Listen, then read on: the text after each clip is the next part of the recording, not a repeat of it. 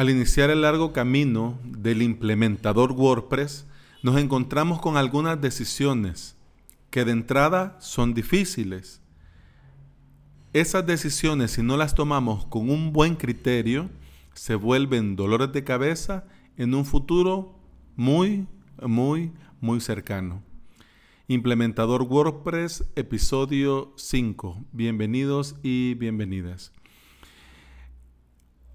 Lo más importante en el desarrollo web es el hosting. ¿Por qué? Porque es en este lugar donde nosotros tenemos, además de nuestros archivos, toda la plataforma para que nuestro proyecto funcione, para que nuestro proyecto sea accesible. Y si somos implementadores WordPress, significa que tenemos una responsabilidad mayor porque no solo son nuestras cosas, sino que también son los proyectos de nuestros clientes. Clientes que también tienen otros clientes a quienes dar la cara. Entonces, si ellos confían en nosotros para que nosotros le implementemos su proyecto, le colaboremos en su proyecto, significa que nosotros tenemos que ser responsables y dar un servicio de calidad. Lo que significa que tenemos que correr y alejarnos de los hosting económicos o de los hosting gratuitos. Esto de entrada no debe ser considerado como una opción. Te cuento mi anécdota. Tenía yo una página, en ese momento solo tenía dos proyectos en línea. Esos dos proyectos estaba usando un hosting que me costaba 20 dólares al año. Entonces yo me sentía super winner. ¿Por qué? Porque solo pago 20 dólares y aquí tengo yo tráfico ilimitado, espacio ilimitado. Pero ¿qué fue lo que pasó? Un día de repente me llega un correo avisándome que mi sitio había que mi hosting había sido hackeado y que había perdido todo de los dos proyectos. De uno de esos sí tenía copia de respaldo porque era como que el que más me interesaba, porque había dinero de por medio. En el otro era algo personal que al fin y al cabo no lo había tomado con mucha responsabilidad, pero bien o mal, cuando se perdió todo. Me dolió, porque fue tiempo que invertí en ese proyecto que se perdió todo. En ese momento aprendí dos cosas. La primera, copia de respaldo siempre. Y para tener una buena copia de respaldo se tiene que tener en tres lugares diferentes. Porque no tiene sentido hacer copia de respaldo de todo tu hosting en tu mismo hosting. Porque si algo le pasa a tu hosting, se va todo lo que tenés y todas tus copias de respaldo. Entonces la copia de respaldo pierde sentido. Pero si la tenés en un solo lugar externo y este lugar externo por A o B o C razón, la copia de respaldo se hizo, pero se hizo mal, o se arruinó, o el archivo falló, entonces, ¿de qué te sirve tenerla? Ese momento aprendí copia de respaldo siempre de todo y en tres lugares diferentes. Y lo otro que aprendí, hosting económico jamás. Y ahí comencé con el calvario de buscar, probar y esto y allá. Comenzar con lo básico es siempre lo mejor. ¿Por qué? Porque no vas a pagar un hosting de 60 dólares cuando tu proyecto no lo necesita. Pero tampoco vas a ir a un, a un hosting de 2 dólares cuando tu proyecto está ingresando y tus clientes te demandan mayores recursos, pero bueno, con estos dos dólares se sale. Pues no. Se tiene que comenzar con lo básico y conforme tu proyecto va creciendo, así también tu empresa de hosting te pone otros planes con los que puedes ir mejorando tus servicios. ¿Cómo lo hice yo? Cómo tengo montado actualmente eh, mi, servidor, mi hosting, mi VPS. Comencé con Cedemon, pero además de que el soporte técnico nunca me resolvió y, consultas de soporte válidas. No, no del tipo de, ¿cómo, ¿cómo le pongo el candadito a mi página? No, ese tipo de preguntas no. Consultas de soporte válidas.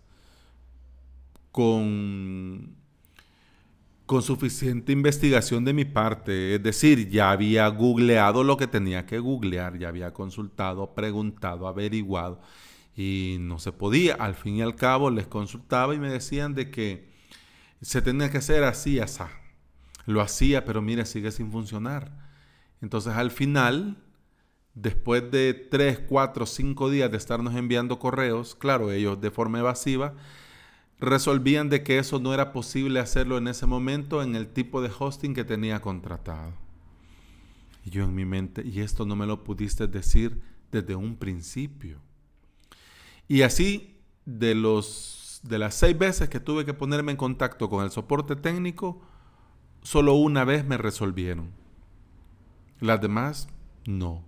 Entonces, de mi parte, por esa mala experiencia, dije yo, bueno, y estas que son cosas que no urgen y que, y que no las necesitan mis clientes. Entonces, no, salí corriendo de ese demon. Claro, hay mucha gente que lo recomienda porque, claro, yo al fin y al cabo tenía hosting básico, no tenía contratado un servidor, no tenía nada de eso, pero, pero bueno, por lo menos en mi experiencia a mí me fue mal. Incluso hasta los dominios los tenías contratados ahí y me los llevé. Entonces comencé a dar vuelta y por fui a dar con SiteGround, que es un servicio excelente que recomiendo mucho. Pero de entrada a mí me resultaba demasiado caro. Claro, yo quería comenzar. Quería comenzar con lo básico, crear una, un par de... Bueno, ya tenía tres páginas que tenía que cambiar de, de ese demon. Quería comenzar con eso y quería comenzar a prestar mi servicio de implementador WordPress ofreciendo todo incluido. La implementación, la puesta a punto de la página y el hosting. Para que mis clientes no estuvieran con eso de ¿y, a dónde contratamos? ¿Y pago el año? ¿O pago tres meses? Sino de que ya darlo todo incluido. Entonces comencé a probar y por lo menos de entrada SiteGround era la mejor alternativa. Pero para mi presupuesto inicial era demasiado caro. Entonces comencé a probar y ya tenía tiempo probando un servicio de OVH y OVH me daba el servicio de VPS.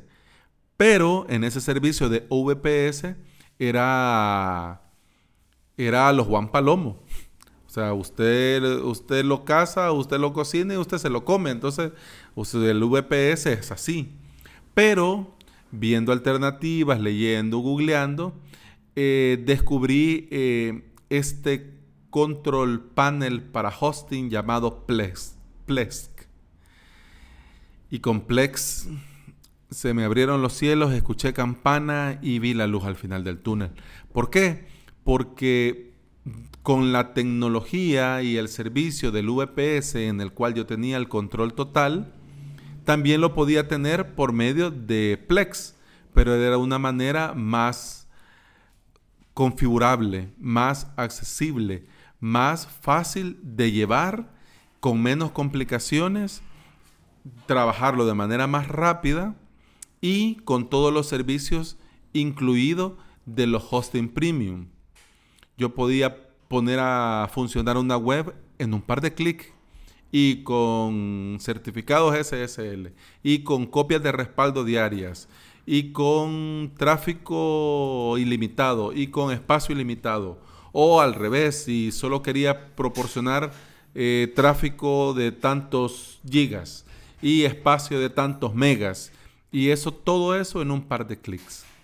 Entonces para mí tenía sentido porque no se me iba muy alto el presupuesto, tenía un servicio de calidad ya en el VPS y la parte del control, del acceso y de la administración lo hacía complex.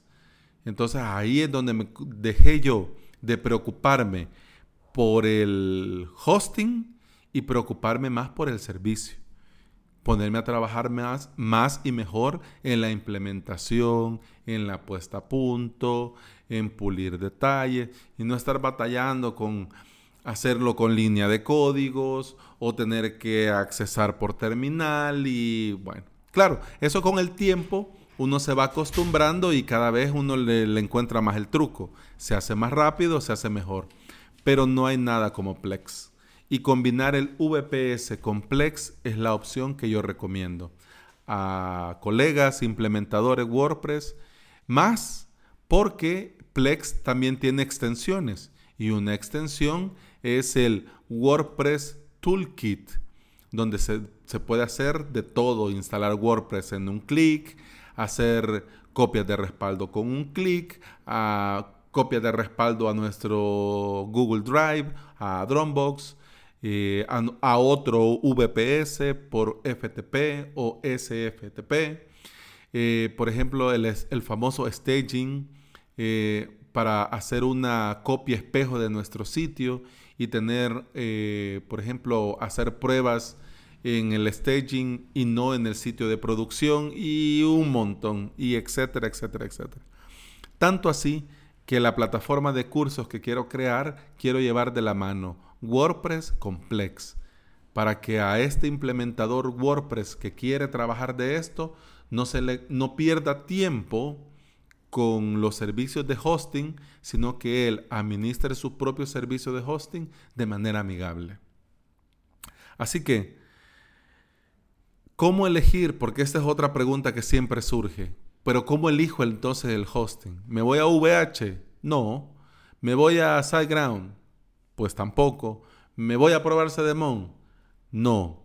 Primero tenemos que tener claro que no nos debemos guiar por el precio tenemos que ver lo que nosotros necesitamos y en base a lo que nosotros necesitamos, adquirir los servicios en el lugar donde nos sentimos más cómodos. Muchos colegas, conocidos, amigos, no quieren ver a OVH ni en pintura, porque han tenido malas experiencias, porque los han atendido mal, así como me ha pasado a mí con Cedemón.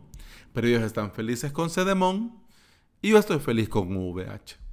Entonces mi consejo es que no viendo el precio, sino que probando los servicios, porque siempre dan servicios básicos para comenzar. Probar antes de tomar la decisión, comenzar a probar, comenzar a ver los servicios, el panel de administración de usuarios, la forma como efectúan los pagos, la forma como se ponen en contacto, los correos, el soporte, qué tan pronto responden, cómo resuelven. Nosotros tenemos que elegir con el que mejor nos sentimos para trabajar. Y por lo menos a mí, yo me siento muy cómodo con VH. Otros consejos a la hora de tomar la decisión del hosting, porque por ejemplo ahora hay hosting que son eh, especialmente diseñados con esta tecnología, por ejemplo, de Docker, de contenedores, eh, por ejemplo, Witopi, eh, por ejemplo, WP Engine, que son los que han comprado Studio Press, y así, y también otras empresas como las que mencionaba anteriormente, como SiteGround y OVH, que dan servicio de hosting, por ejemplo, ya Hosting Plex, pero no VPS, o otros que solo es Hosting Cloud y SSE de Cloud. Y hay un montón. En fin, la lista es, extensa. En las notas de este episodio te, pongo mis recomendaciones, que son eh, cuatro recomendaciones, y también te comparto eh, un post del blog de Asisim donde dan consejos para elegir el hosting adecuado. Consejos que se debe de tomar en consideración sí o sí. Claro, ellos no te dicen contrata con tal, claro, son neutrales e imparciales, pero es una ruta. Son, es como el GPS, te van dando a dónde tenés que cruzar y a dónde tenés que parar. Es el post, es excelente. Me hubiera gustado escribirlo a mí, pero ya lo tenían ellos y para mí es buenísimo. Y lo comparto también, además para que conozcas ese blog donde van este, compartiendo contenidos técnicos y de diseño que siempre viene bien. Y por el momento eso es todo con el tema del hosting. Si tenés alguna duda o comentario, de momento nos podemos leer en avalos.sb barra contacto y llenas el formulario de contacto y con todo gusto yo te respondo cualquier duda o interrogante o igual si tienes algún comentario que hacer, bienvenido sea. Volvimos a hacer historia, comenzamos bien la semana, el episodio dura 15 minutos y un poquito más, pero hasta aquí llegamos. Muchas gracias por escuchar y acompañar y nos vemos, nos escuchamos y seguimos compartiendo este camino de implementadores mañana. Adiós.